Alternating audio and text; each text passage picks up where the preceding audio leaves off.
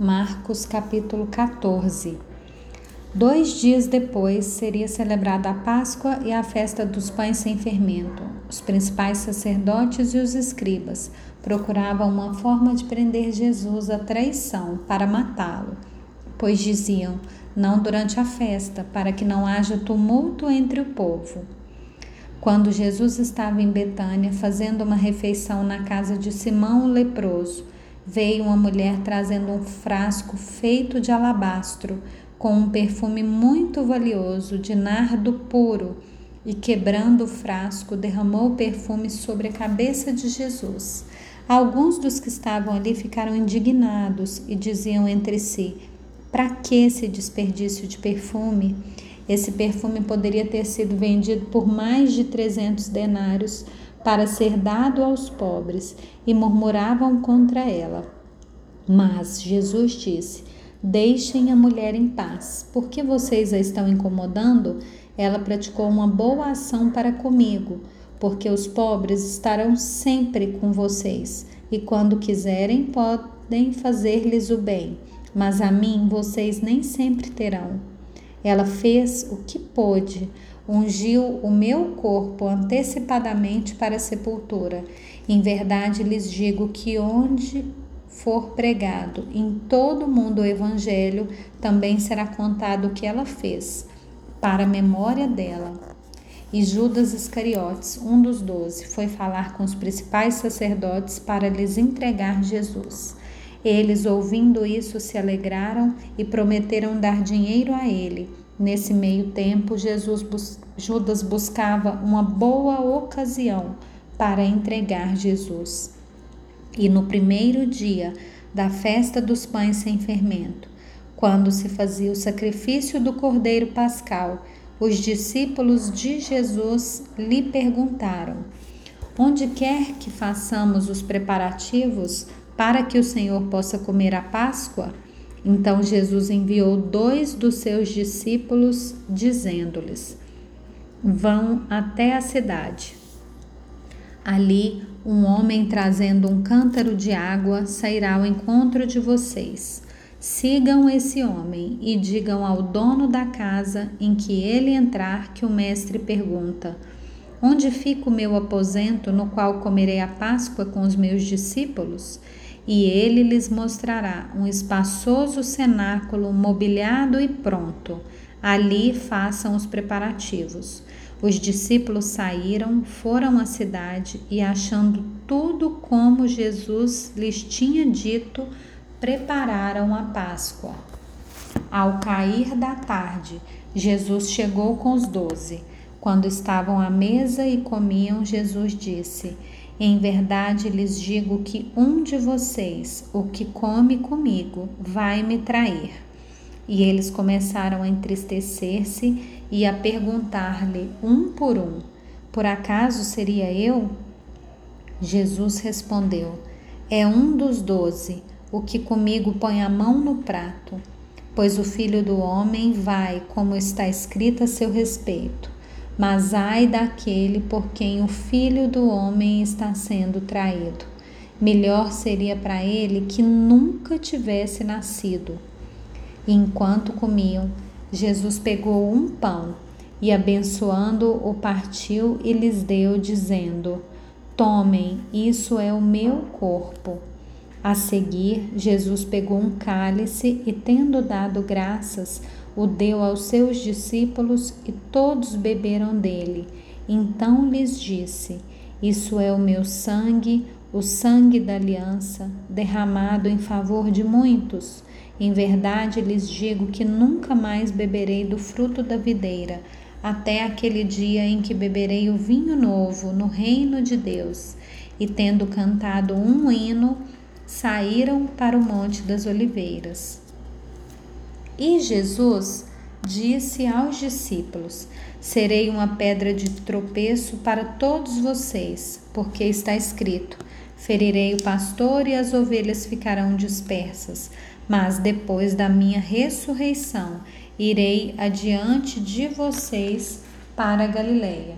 Então Pedro disse a Jesus: Ainda que o Senhor venha a ser um tropeço para todos, não será para mim Mas Jesus lhes disse: Em verdade lhe digo que nesta noite, antes que o galo cante duas vezes, você me negará três vezes. Mas Pedro insistia com mais veemência: Ainda que me seja necessário morrer com o Senhor, de modo nenhum o negarei. E todos os outros diziam a mesma coisa. Então foram a um lugar chamado Getsemane. Ali Jesus disse aos seus discípulos: Sentem-se aqui, enquanto eu vou orar.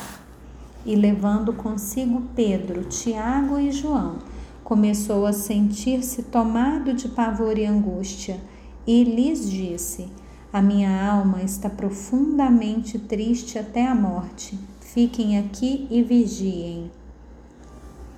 E adiantando-se um pouco, prostrou-se em terra e orava para que, se possível, lhe fosse poupada aquela hora e dizia: Aba, Pai, tudo te é possível.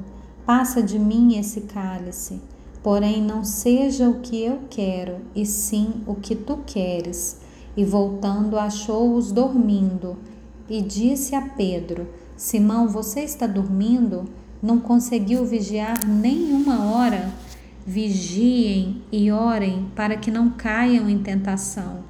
O espírito, na verdade, está pronto, mas a carne é fraca. Retirando-se de novo, orou repetindo as mesmas palavras e, voltando-os, achou-os outra vez dormindo, porque os olhos deles estavam pesados e não sabiam o que lhes responder. E quando voltou pela terceira vez, Jesus lhes disse: Vocês ainda estão dormindo e descansando. Basta, chegou a hora. O filho do homem está sendo entregue nas mãos de pecadores. Levantem-se e vamos embora. Eis que o traidor se aproxima. E logo, enquanto Jesus ainda falava, chegou Judas, um dos doze, e com ele uma multidão com espadas e porretes vinda da parte dos principais sacerdotes, escribas e anciãos. Ora, o traidor tinha dado a eles um sinal: aquele que eu beijar é esse. Prendam e levem-no com segurança. E logo que chegou, aproximando-se de Jesus, Judas disse: Mestre, e o beijou. Então eles agarraram Jesus e o prenderam. Nisso, um dos que estavam ali sacando espada feriu o servo do sumo sacerdote e cortou-lhe a orelha. Jesus lhes disse: Vocês vieram com espadas e porretes para prender-me, como se eu fosse um salteador? Todos os dias eu estava com vocês no templo, ensinando, e vocês não me prenderam, mas isso é para que se cumprissem as Escrituras. Então todos o deixaram e fugiram. Um jovem, coberto unicamente com um lençol, seguia Jesus. Eles o agarraram, mas ele largou o lençol e fugiu nu. E levaram Jesus ao sumo sacerdote. E então se reuniram todos os principais sacerdotes, os anciãos e os escribas.